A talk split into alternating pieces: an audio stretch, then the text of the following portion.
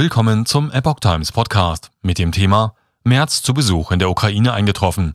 Über 400.000 Flüchtlinge in Deutschland registriert. Ein Artikel von Epoch Times vom 3. März 2002, vom 3. Mai 2022. CDU-Partei und Fraktionschef Friedrich Merz ist am Dienstag zu einem Besuch in der Ukraine eingetroffen.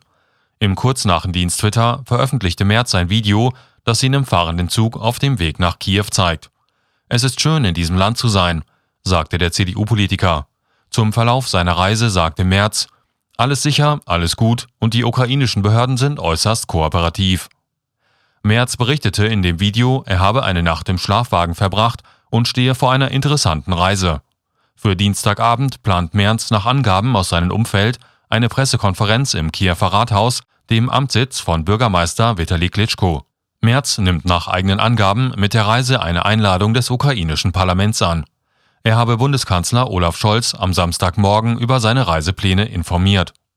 Scholz hatte am Vorabend im ZDF gesagt, er habe keine Einwendungen gegen Merz Besuch in Kiew. Merz habe ihn über das Vorhaben informiert. Und ich billige das.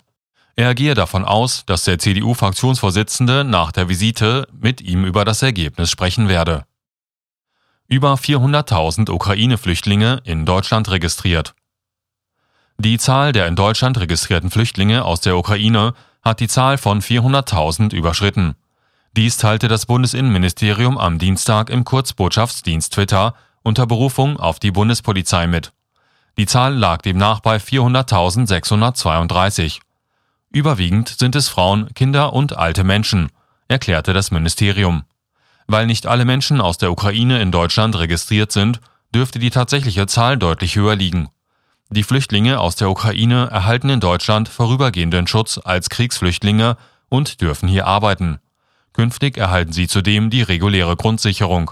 Das ist etwas mehr als die bislang gewährte Zahlung nach dem Asylbewerberleistungsgesetz.